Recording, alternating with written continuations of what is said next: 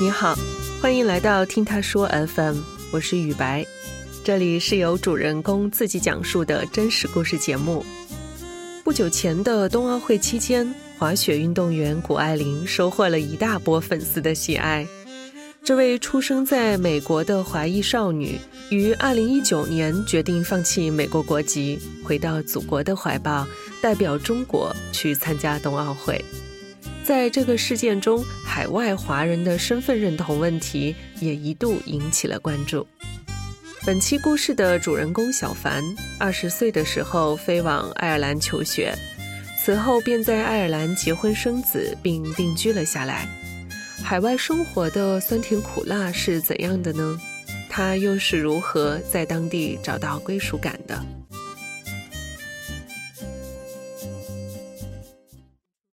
我叫小凡，四十周岁了，来到爱尔兰已经二十年了。我现在在运营一家中文教学机构。当时呢，我们是赶上了千禧年之后的留学潮。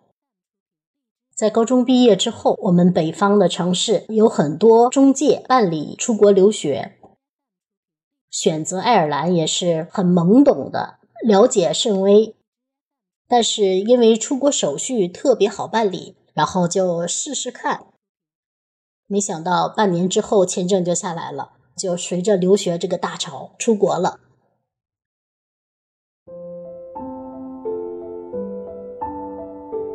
啊，我印象比较深，是在出国之前去跟外婆道别，那是两千零二年的春节。我记得是冬季的一个下午，天已经蒙蒙黑了，然后就想着趁着天黑之前去看望一下外婆。到外婆家的时候，敲门之后很久。外婆给我开的门，她开门以后，房间呃也是很昏暗的，但是看得清她脸上有伤了。开灯的时候就发现是很严重的伤势，整个的左边的半边脸都是紫青色的。当时就是非常吃惊，就觉得哎呀怎么了怎么了？去抚摸他脸上的时候，手都是颤抖的。他就把我的手握到他的手里，也是很委屈的哭出来了，说没事儿没事儿，已经已经好了，不疼了不疼了，不小心摔倒的，是一点点情绪平复下来的，然后要交代他啊，一定要小心呐。老人的好像有先知一样，当时跟他道别的时候，他就说不知道还能不能再见到你。我当时年轻嘛，才二十岁，就说怎么可能见不到呢？我一定会回来看你的。当时就觉得出国两年回来再看望他，再孝敬他也是一样的。但是没想到外婆在零三年的时候就去世了，出国前的一面就是最后的一面了。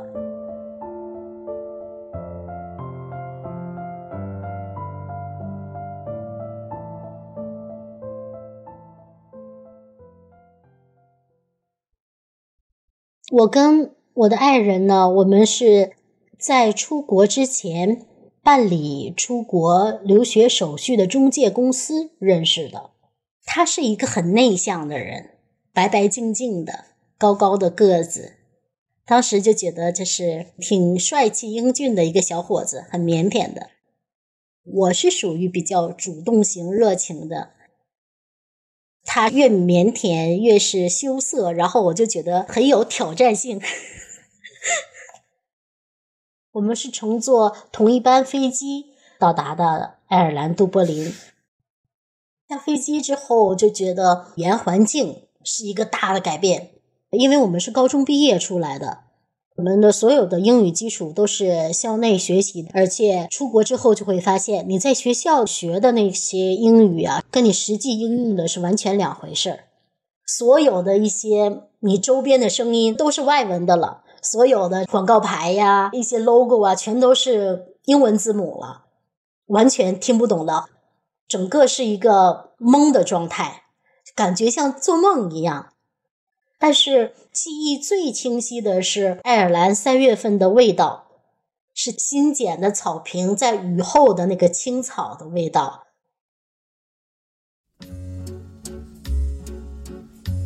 我跟我的爱人呢，我们是被分配到同一个语言学校。我们有一对朋友是情侣关系，有的时候他们两个出去约会呀，我们俩也跟着一起去。现在知道叫 double date，给我们创造了很多这样的一些相处的机会。四月七号，应该是接吻了吧？有这样的一个实质性亲密的动作啊，好像是就真的确定了关系。我们经常是下午的时候去海边散步。我们讲过，如果说要是有哪一天分开了，找不到彼此了，我们每年的四月七号就到那个海边第二张长椅上坐在那儿等着，从早到晚等一天。总有一年就能找到彼此了。印象很深刻的一次是他做两份工，晚上的那份工呢是第二天早上才能下班。然后早上的时候我就等着他回来，怎么等就等不到，不停的打电话又打不过去，就站在那儿一个多小时，越想就越害怕。怕他是不是操劳过度，在哪儿摔倒了呀？或者是有没有什么事故啊？后来就等不了了，我就在家门口的小巷里去等着。终于快等到两个小时的时候，看到他从那个小巷的街角就推着那个自行车回来了。见到面的时候泪流满面，就觉得哎呀，你怎么不告诉我一声啊？我这么晚才回来，我就埋怨的捶打了几下。然后他就说：“哎呦，真是不巧嘛，手机也没有电了，自行车车胎又扎了。”然后就抓住我的手，把我抱在怀里了。哎呀，知道了，知道了，下次一定告诉你。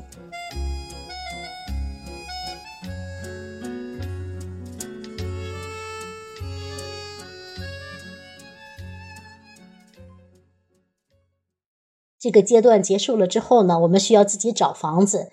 印象深的一次，就是跟男朋友准备单独租住公寓的时候，我们需要交押金。当时不懂，觉得交这个押金就应该是交现金，跟这个中介打电话来交涉的。我们拿着那个出国的时候带的快译通来翻译，有的当地人有很重的口音，你理解的发音就会有差异。所以更加增加了当时办事的阻碍。最后，中介他就说：“那你赶着我下班之前过来。”那又去银行取钱，取到钱的时候就已经是下午了。然后又要赶着坐公交车前往驾车，差不多要一个小时才能到达的这个中介的办公室。当时又赶上下午的下班的这个高峰期，挤公交又没挤上。心里特别的焦急，然后这个时候又下起大雨了，站在路边非常的窘迫。这个时候呢，又有一辆工地上的白色的小货车从我们身边经过，有一个成年人开车，然后车上坐了两个青年，应该是十五六岁的样子吧。那个孩子就是棕红色的头发，短短的，贴着头皮。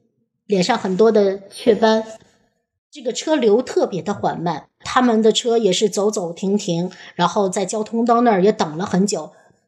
他们在车上是说说笑笑的，有一个男孩子手里就摆弄着那个饮料瓶，他应该是看到我们在街上窘迫的样子很久了，然后在路过我们身边的时候，就把手里边的这个饮料瓶双手挤，就呲到了我身上。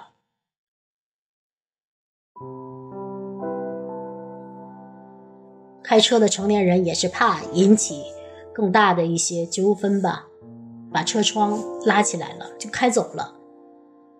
车开走了以后又下大雨，又追不上，心里就更恼火了。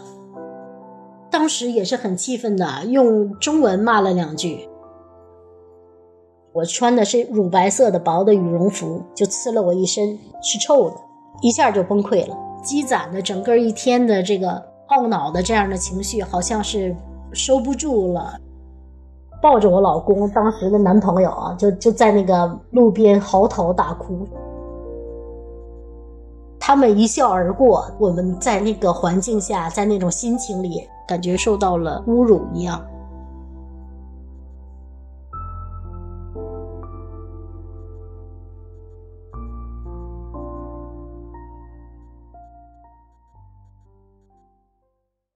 在经历了这件事之后，小凡的心里留下了一丝阴影。但是谈起在爱尔兰的日子，他用的最多的词还是温暖。爱尔兰整体的对待外来人口的这个态度是非常友善的。我记得在我第一个工作的家庭旅馆里工作了几个月之后，就到了我二十一周岁的生日，工作了一天。快结束了，喝完茶了，也是想收拾一下。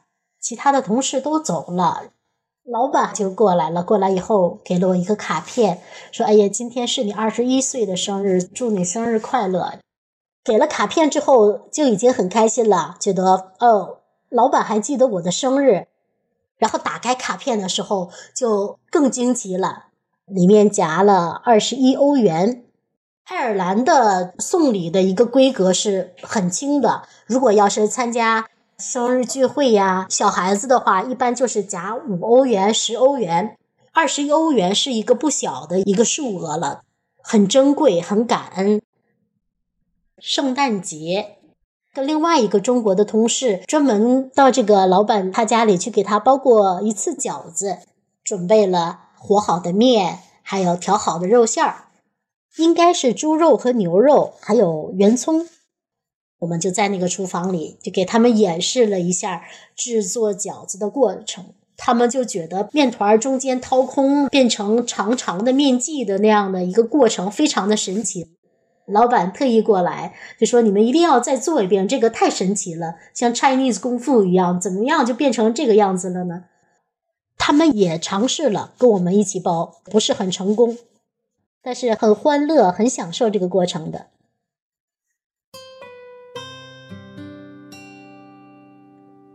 有一天早上上班的时候，天气很冷，下着毛毛的细雨，天很暗的。在我出门的时候，天还没有亮，然后呢，就看到经常在我们街边清扫街道的这个爱尔兰人。我觉得他当时应该是四十多岁吧，矮矮的个子，短短的头发，带着白发的那种深棕色的，然后穿的是冬天的那种薄的羽绒服似的那样的工作服。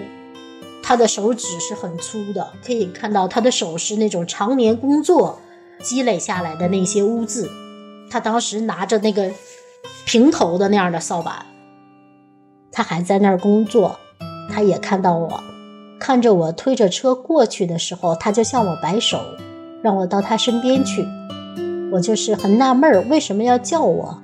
过去了之后，他把自己反光的荧光的袖带就摘下来，然后套到我的胳膊上，跟我说一些话，我没有听懂。这个时候有车子过来，他就指了指车子，指了指这个袖套。那个意思我就明白了，就是行车安全的时候的是一个警示作用的。跟我摆一摆手，走吧，去上班吧，车就能看到你了，这样更安全一些。我说，What's your name? I'd love to remember your name。他就告诉我，My name is Tommy。然后我就很大声的说了句 Thank you。挥着手跟他再见了，就骑着自行车赶快的抓紧时间上班了。现在我还保留着那个荧光带，非常有纪念意义。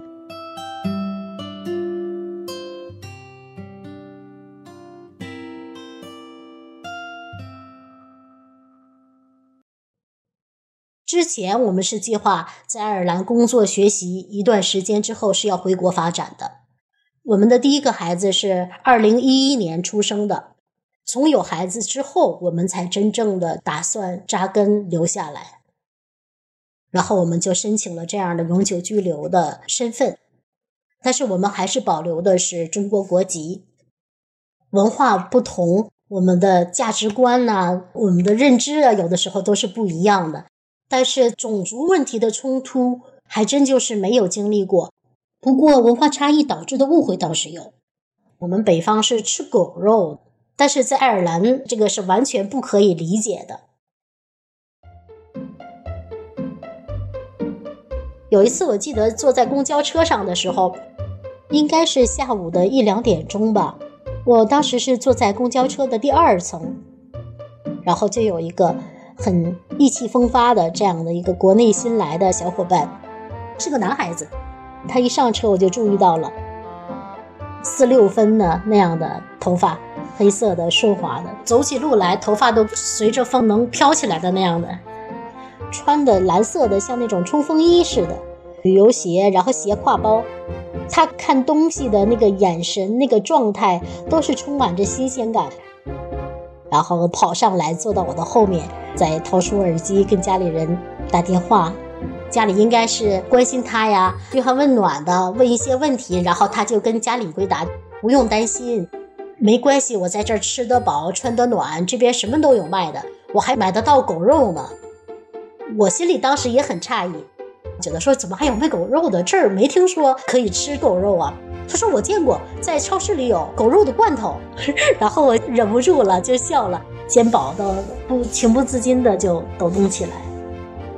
我真是希望他当时没有买回家尝一尝，那实际是喂狗的罐头。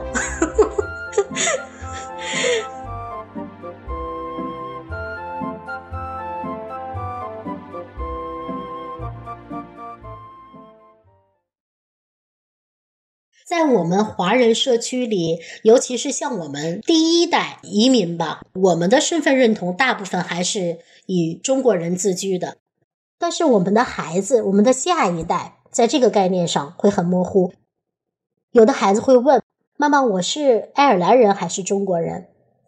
我说：“你是中国人呢。”他说：“那我们班的同学，他就说他是爱尔兰人，因为他是爱尔兰出生的，他拿的是爱尔兰的护照。”我说：“那你拿的是中国护照，你的妈妈爸爸也是中国人，然后你还会讲中国话，你是中国人。”在他五六岁开始就接触到中文的学习了，他对中国文化的一个认同是越来越高了。现在孩子中文讲得很好，而且他会说自己是中国人。孩子开始上学的时候，他的同学的家长就跟我聊天。身边的华人朋友去接孩子的时候，这个小男孩就告诉他的妈妈：“你不要到学校的门口来接我，你在街上的柱子那儿等着我。我出来了以后，我来找你。”这个孩子就讲中文，妈妈是很地道的中国人，他会觉得很不自信。我听说这件事情之后呢，我就觉得很震惊，很可惜。让孩子有这样的一个心理负担，也是觉得很心疼孩子，然后就觉得认同自身文化、种族、自己的肤色、自己的头发的颜色是多么的重要。我们如果说要是能让孩子对自己的民族文化是有高度认同的，孩子应该就不会出现这样的一个很窘迫的状态吧。那个时候就是萌发了要做华文教育的念头。到这个小镇之后呢，了解到小镇上还没有一家教授中文的机构，所以二零一六年的时候，就在我们这个小镇开设了中文班，开始了我们的中文教育。在二零一九年圣诞节前后，收到了国内疫情爆发的信息。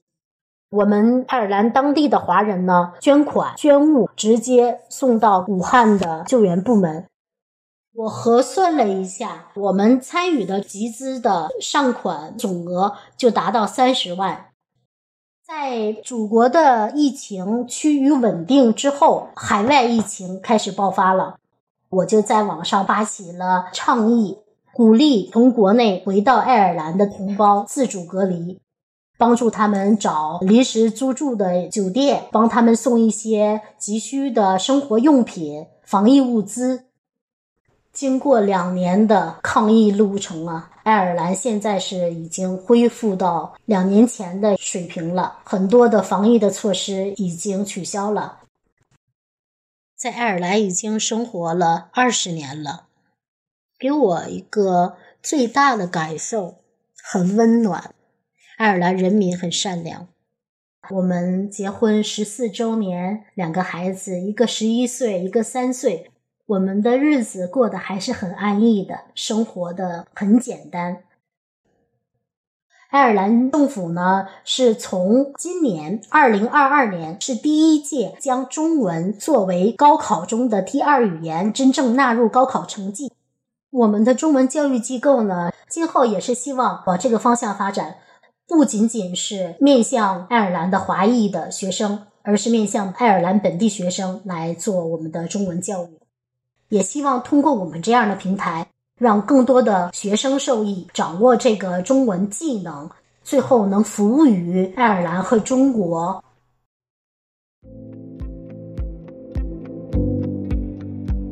如果你也身在海外，是否也有很多故事想说，很多感受想表达呢？欢迎在评论区跟我们分享。你现在正在收听的是真人故事节目《听他说 FM》，我是主播雨白。近日，我们开通了听友群，您可以添加微信号 t t s f m 二零二零，也就是听他说 FM 的拼音缩写 t t s f m，后面加数字二零二零，制作人就会将你拉进我们的群聊。另外，我们团队目前正在招聘一位新媒体运营，你有兴趣的话，也可以通过这个微信号来跟我们聊聊。如果你想分享你的故事，或是倾诉你的困惑，请跟我们联系。愿你的每个心声都有人倾听，每个故事都有回音。